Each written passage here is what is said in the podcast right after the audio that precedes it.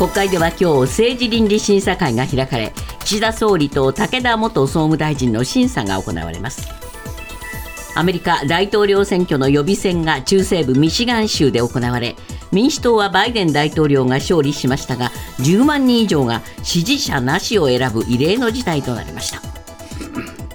IT 大手アップルが電気自動車の開発を中止したとアメリカのメディアが伝えています。ニュースズームアップ。神奈川工科大学古谷金属ほか各社の提供でお送りします。時刻は7時を回りました。今日のコメンテーター渋谷和弘さんです。渋谷さんおはようございます。おはようございますまあ、政倫審に岸田さん自身が出るとい。う話が昨日伝わりまして、はい、そうですね、えー、今日はまあ仰々しく報道されてますけれども。本当に、えー、サプライズカードを切ったということですけどそういうことですね、はい、でも自民党の方針としてはですね政倫審をどこまで公開するかとか、はい、そもそも誰が出るかとか、えー、これもう二転三転してですね収拾がつかなくなってしまう。そうでしたね、そこでまあ岸田総理がもう本当に自ら参加するということで局面打開を図らざるを得なかったとこういう流れなんですが、ね、ただじゃあこの成林審で私たちは本当に知りたいことが語られるかというとですね、はい、極めて望むユスだというふうに、ね、そうですか、まあ今日はね、えー、あの政治に詳しい山田圭介さんにもあって、はい、電話で話を聞こうと思いますので、その時間帯も取ってやります、はい、でまずはニュースまとめてお伝えしたいと思います。自民党の派閥の裏金事件を受け国会では今日と明日衆議院の政治倫理審査会が開かれます。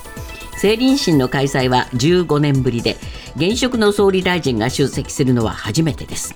初日の今日は岸田総理と二階派事務総長の武田元総務大臣の審査が行われます。11月のアメリカ大統領選挙に向けた予備選挙が27日中西部ミシガン州で行われ民主党はバイデン大統領が勝利。しかし10万人以上が支持者なしを選ぶ異例の事態となりました。パレスチナ自治区ガザに侵攻したイスラエルを支えるバイデン大統領に抗議の意思が示されたとみられます。一方共和党はトランプ前大統領が勝利して初戦から6戦全勝で候補指名の獲得へさらに近づきました。韓国統計局は昨日去年の合計特殊出生率が一昨年より0.06ポイント減少して0.72となり過去最低を更新したと発表しました。OECD 経済協力開発機構の加盟国の中で出生率が1位を下回るのは韓国だけでユン・ソンニョル大統領は閣僚らに対策の抜本的な見直しを指示しています。ロシアの反体制派指導者ナワリヌイ氏の妻ユリアさんが28日ヨーロッパ議会の本会議で演説しロシア当局がプーチン大統領の命令でナワリヌイ氏を3年間にわたって拷問して殺害しその後も遺体を虐待したと述べました。一方ナワリヌイ氏の広報担当者はナワリヌイ氏の葬儀が3月1日にモスクワ市内で行われると明らかにしました。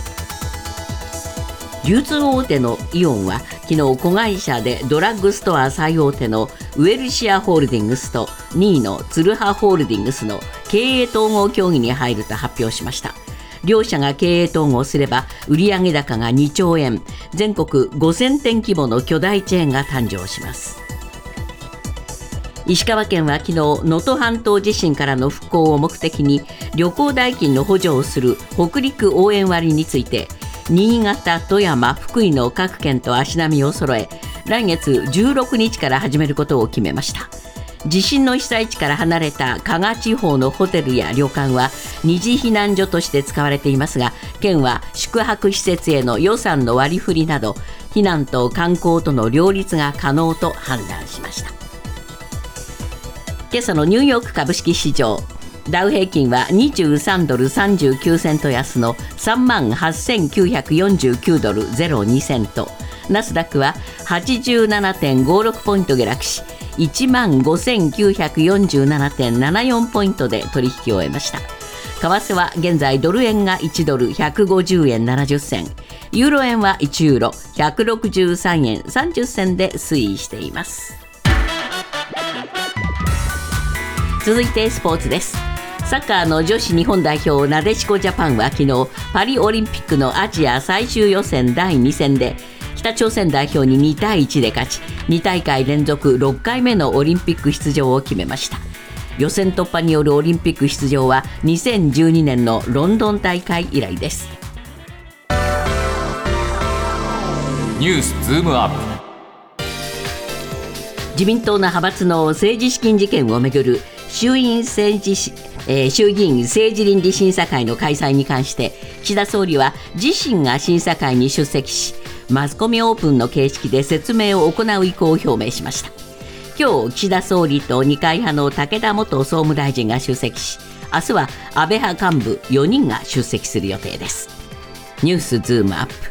岸田総理自身が政倫審出席へ。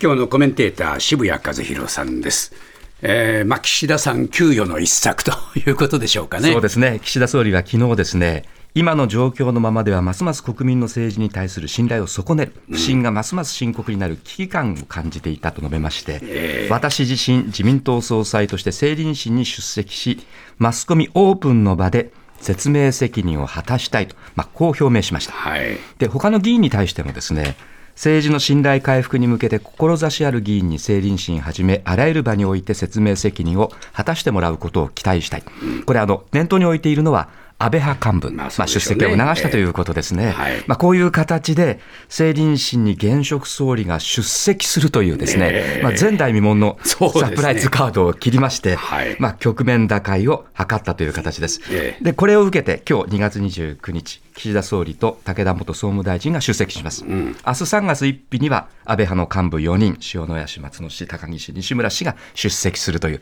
こういう運びになったということですね。こういう流れになりました。はい、さあ、そこで今日はですね、えー、山田圭介さんと電話がつながっていますので、お話を伺いましょう。山田さん、おはようございます。おはようございます。あの、まあ、あこの岸田さんの出席ということに関してはですね、はい、昨日からどうも賛否両論ありそうなんですが、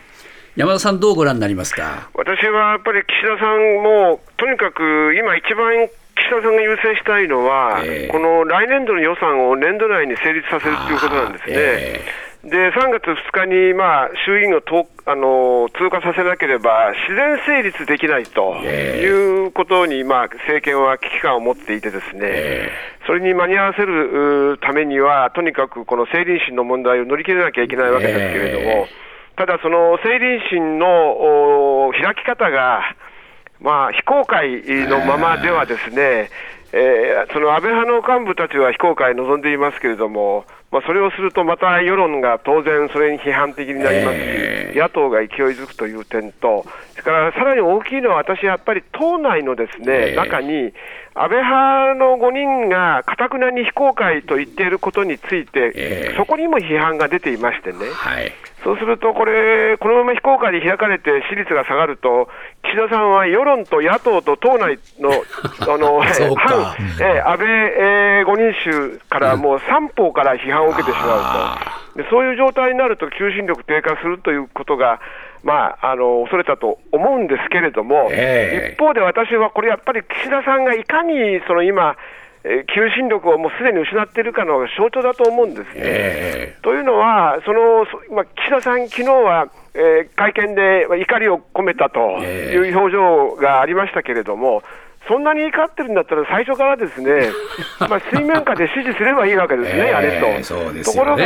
それを言ってしまうと、今度は5人衆から恨みを買ってしまって、えーえー、かそれでしかもその後ろにやっぱり私は岸田さんは森さんの顔が浮かんだと思うんですね。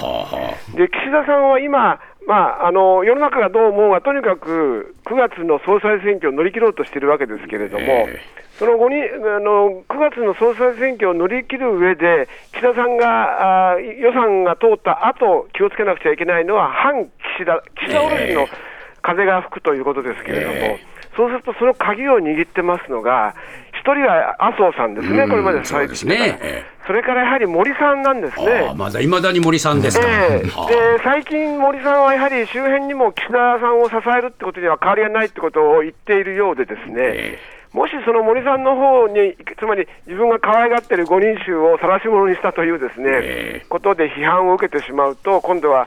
そこらあたり、もう森さんあたりからもう岸田ちゃんでだめだという声が出てしまったら、もう岸田政権はそのと後に終わってしまうという、ね、えー、まあ、そういうまあ、恐怖心というか、天秤にかけた上で、まあ、ぎりぎりの判断を、自ら判を示したということが、岸田さんの一つ伺いますがね、はい、岸田さん出てきて、何しゃべるんですか？そこなんですね、ええ、でこれ、政治倫理審査会、まあ、本人の申し出で出るんですけれども、岸田さん、自分で申し出たわけですけれども、はい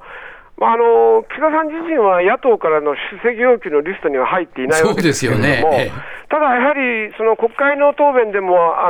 すでに出ていますように、その岸田さん自身も政治と金の問題では追及されていましてね、ね過去3年間でおよそ3000万円の不記載が判明していまして、えー首相はまあ事務的ミスと言ってるんですけれども、ここは野党は、ここの点はどうなんだということを追及してくるということは、まずはっきりしています。なるほどただ、岸田さんはですね、この安倍派の5人衆のが、えー、の真相に対して、まあ、えー、真相解明しなくちゃいけない、先ほどもご紹介ありましたけれども、一体誰がこの、そうですね、まずこの官僚システムを20年前に決めたのか。えーそれから誰がその安倍さんが一回辞めたと言ってるものを再開するのに、誰が判断したかということについては、岸田さん、もし本当に知ってんだったら、もうとっくに言えばいいわけで。この件については、岸田さんは説明はできるわけがないので、ああでできるわけないんですか？いや岸田さん、もし知っていればですね、い。やまず一つは知っていれば、それはとっくに喋ってるでしょうし、今言われてますのは、そうですかね、喋らないんじゃないですか、知ってても喋らないんじゃないですか？あの5人衆の後ろに安倍森さんがいるらしいってことは、多分安倍さんあ、岸田さんも気がついているので、だから喋れないんでしょう、えー、だから喋れないってことはありますが、ただ、ただ五人衆自身も、もうかたくなにそれは、まあ、はい、自分たちの心の中にしまっているような状態ですからね。まあ、事実関係、多分そこにはも出てこないと思うんですけれども。ということは、まあ、あまり期待はかけられないということですね、はい、あの新しい真実がそこで出てくるということについては、もう非常に期待薄ですね。そうですか、はい、ありがとうございました。失礼しましたさあ、渋谷さん。はいこういうまあ山田さんの話を聞いた上で、えー、渋谷さん、この岸田さんの出席、はい、そしてまあ公開という形になったこの政倫審、どう見ます？まずですね、あの岸田さんは予算委員会で、この間ずっと話をしてきたわけですね、この問題について。はい、ですから、それ以上のことをこの政倫審で岸田さんが話せなければですね、えー、何のために出てきたんだと、こういう意味がないと、こういうことになりますよね。はい、ですので、まあ、岸田派の問題についてですね、えー、どこまで彼が語るのかということが一つ。ですね。それからもう一つ、安倍派のこの裏金作りについてですね、えー、岸田さん全く知らないのかどうか、えー、そこですよね。そうですよね。知っていたらですね、これはやっぱり話さなきゃいけない。はい、そこをどこまでですね、岸田さんが腹をくって話せるかどうか、えー、あるいは本当に知らないのかどうかですね、はい、そこは大きく問われると思います。森さんの顔色を伺ってるうちはダメですよね。もうダメですよね。もういい加減派閥をですね、まあ、伺うのはダメだというっていうふうに思いますね。そうですね。それからもう一つ、そもそも論なんですけれども、はい、この政倫審ってですね、説明責任を果たす上では、最も緩い場なんですね。で、ね、例えば国会の承認喚問ではですね、えー、嘘をつくと偽証罪に問われますけれども、ね、この政倫審では問われない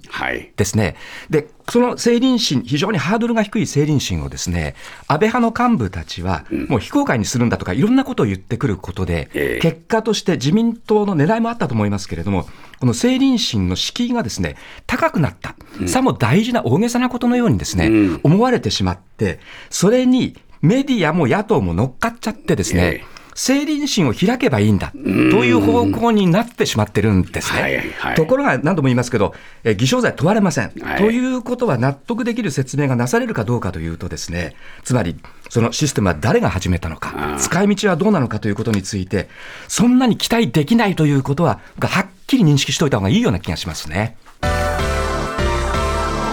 ニュースズームアップアメリカ大統領選に向けた民主党指名候補争いは27日ミシガン州で予備選が行われバイデン大統領が勝利を確実にしましたがイスラエル寄りのバイデン氏に反発するアラブ系住民らが抗議の票を投じたことで支持候補なしが得票を伸ばし本選に向けて逆風があらわになっています。ニュースズームアップ。注目の支持候補なし。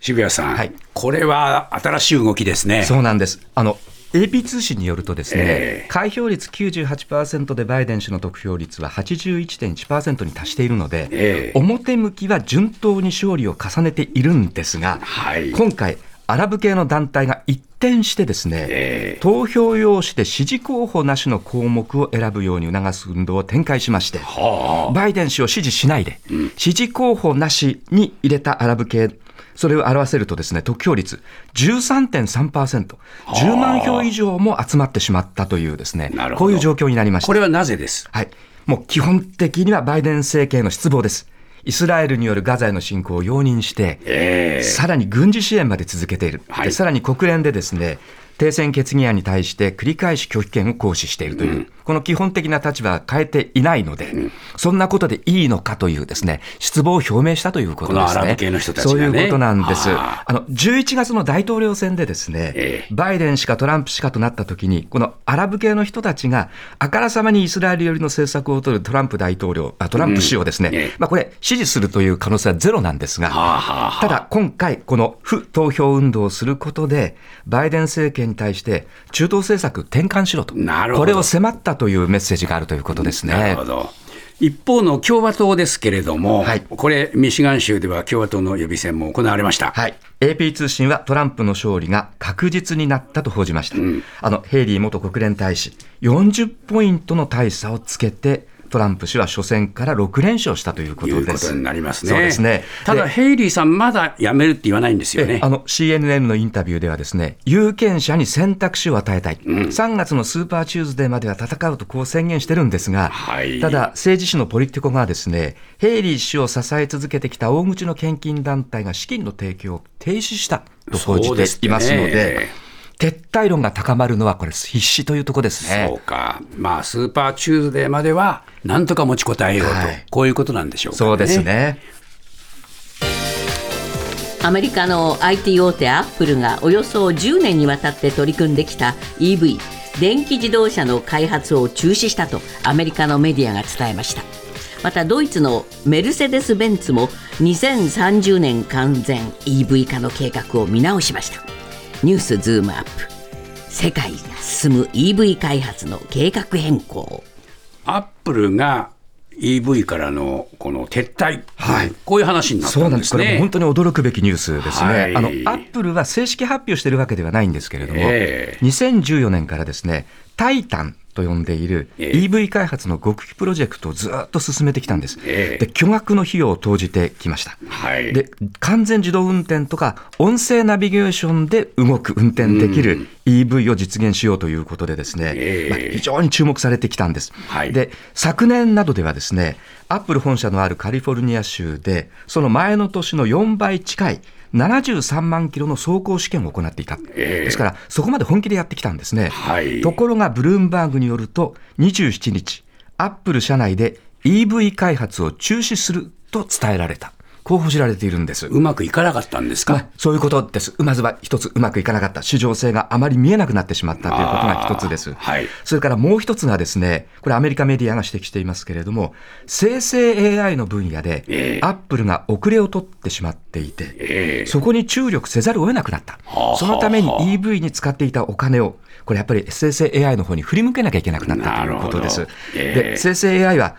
実はアップルは出遅れが指摘されていて、えー、今後 iPhone に大規模な生成 AI を搭載しなければいけないという流れになってきてるんですけれども、えー、で実際去年は300億ドルの研究開発費を投じているんですが、それでも追いつかない状況になっています。ということなので、EV 開発に携わっていた2000人のエンジニアらをですね、今後生成 AI の分野に、まあ、転籍、投入させるという、こういうような報道も出てきています。そうですか、ベンツも計画を変更するっていうんでしょう、はい、ベンツはですね2030年の完全 EV 化、うんはい、つまり全部 EV にしちゃうという、これを目指していたん、はい、そしてその中間として、2025年まで、ですから来年までなんですけれども、新車販売の半分を EV とプラグインハイブリッド車 PHV にすると言っていたんですけれども、この2025年までをですね20年代後半に修正しました。数年間後ろにということですね。なるほど。さらにですね、GM です。アメリカの GM も、えミシガン州の工場での電動トラックの生産拡大計画の延期を発表しました。これ、各社、こういうふうな形になっている理由は何です？はい、2つあります。1つはですね、これまでずっと伸びてきた EV 車の販売の伸びが鈍っていることです。人気がないんですか？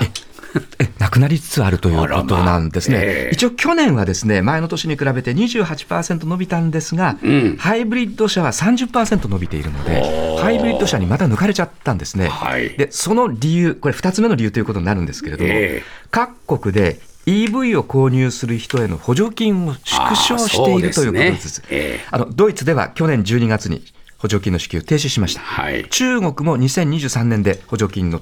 実はやめちゃってですね、えー、まあ、ずっと補助金で伸びてきた EV シフトが少しちょっと踊り場に来ているという、これが理由ですね。これ、ハイブリッド車が伸びてる、伸びていますですね。まあ、トヨタなどは、